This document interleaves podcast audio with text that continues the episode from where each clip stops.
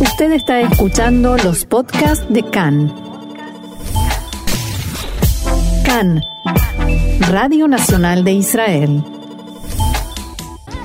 Dos de la tarde, 20 minutos aquí en Tel Aviv y vamos a hablar del coronavirus, como no, seguimos hablando del coronavirus, pero desde el punto de vista internacional. Tratemos de ver qué pasa más allá de nuestras fronteras y nos vamos a ir para eso a España, que está situado en este momento como el cuarto país más afectado por el coronavirus con más de 11.000 casos. Y para esto tenemos el gusto, el honor de contar con la, colaboración de María Junien, que se encuentra en la zona de Barcelona y es periodista dedicada a la cultura. María, bienvenida a CAN, Radio Nacional de Israel, y gracias por estar con nosotros. Hola, de nada. Bueno, eh, primero explícanos dónde estás, cerca de Barcelona, pero en qué lugar exactamente. Pues estoy en un pueblo que se llama Sitges, que es el pueblo donde vive mi familia, que está... Que es muy bonito. muy bonito, sí, que está a unos 40 kilómetros de Barcelona. Bien, ¿cómo se está viviendo esta situación en España? Más allá de los informes oficiales, de las cifras, me refiero a la gente, la gente común, la gente trabajadora que no puede salir a trabajar, las familias. Pues se está viviendo con bastante incertidumbre. Primero por la situación en sí, porque la, información cambia mucho cada día, porque bueno, no sabemos bien cómo evoluciona, qué está pasando. Y por otra parte, estamos viviendo también un poco de incertidumbre por, por los anuncios que hace el gobierno, que no, no terminan de ser muy concretos. Como que de alguna forma mm, van reformulando y recapitulando cada día, pero tenemos la sensación un poco de que ni ellos mismos saben muy bien qué está pasando. O sea que cada día les indican que hay que hacer algo diferente. Pues la verdad es que sí. De hecho, hoy mismo Pedro Sánchez, el presidente del país, ha dicho que si hubieran tenido la información que tienen hoy hace unos días, hubieran actuado diferente.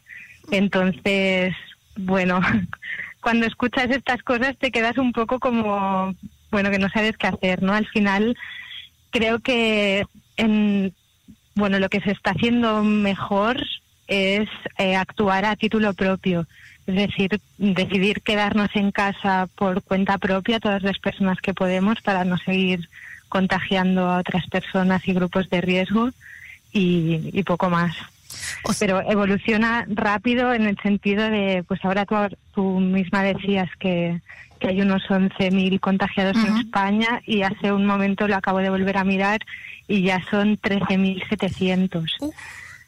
Claro, está creciendo a un ritmo brutal. Creo diría que hoy hay un 18% más de, de contagios registrados que ayer y eso de lo que se sabe, claro, porque tampoco hay test para, para todos los ciudadanos. ¿El gobierno les está dando información con qué frecuencia? Pues casi casi constante ahora mismo. Durante los últimos días sí que durante el fin de semana, por ejemplo, tuvimos que esperar a que se reunieran para para ir dando información, pero ahora mismo Pedro Sánchez acaba de hacer una comparecencia, ayer también, los medios están constantemente hablando con expertos y actualizando información. Es constante. De hecho, es un poco peligroso también el tema de que estemos todo el tiempo tan enganchados a esta información, porque claro, llega un momento en el que necesitas parar y descansar también. Sí, y pensar en otra cosa de vez en cuando. Claro. bueno, pero para eso se inventaron las crisis políticas, ¿no? Sí, exacto. Sí, sí, también es eso. que si no hablamos de coronavirus, hablamos de crisis política. Me parece que también en España. Sí, bueno, ahora mismo no sé si está llegando demasiado allí, pero tenemos al, al rey implicado en un asunto bastante turbio.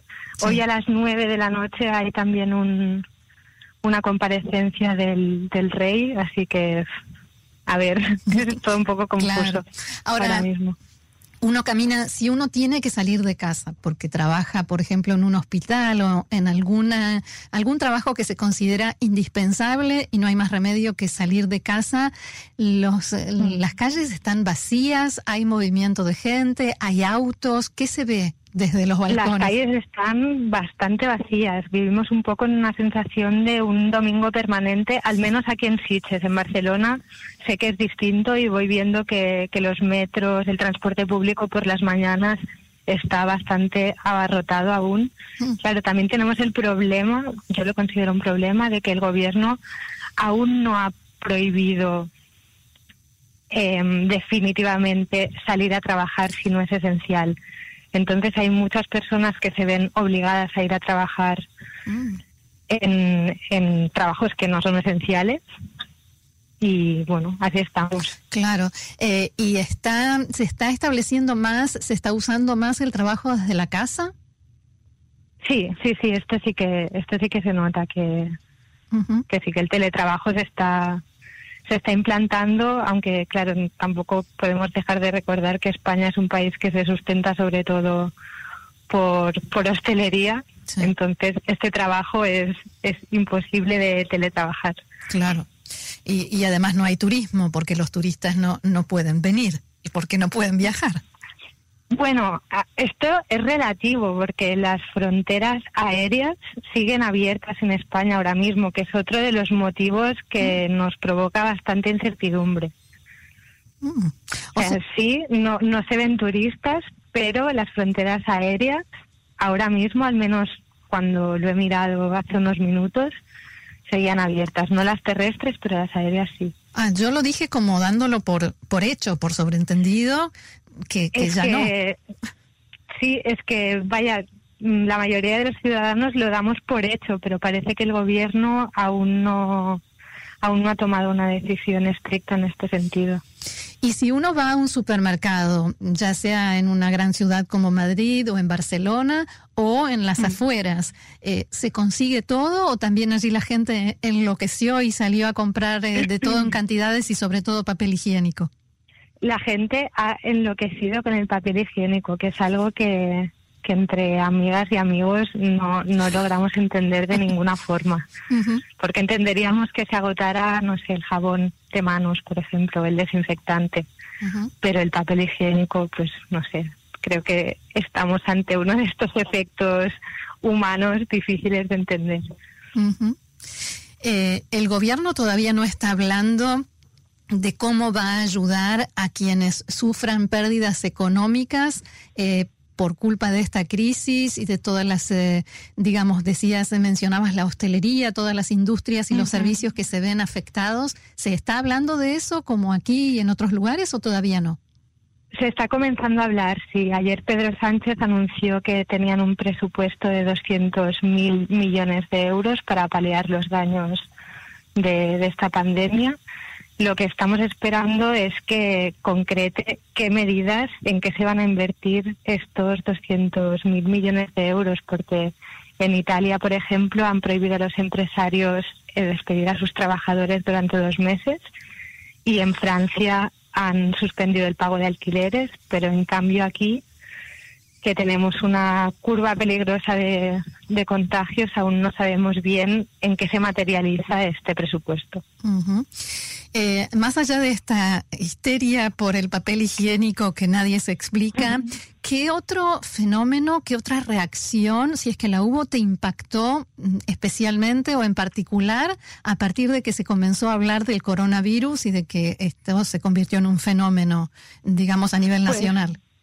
Mm, pues como periodista cultural estoy bastante impactada con la de iniciativas de telecultura, por decirlo así, que están que están apareciendo. Así que veo que bueno, la, la situación es complicada, ya se puede decir así, y, y va a serlo durante semanas. Y estoy viendo muestras de solidaridad y de creatividad por parte de, de artistas y y otros y demás que, están muy bien.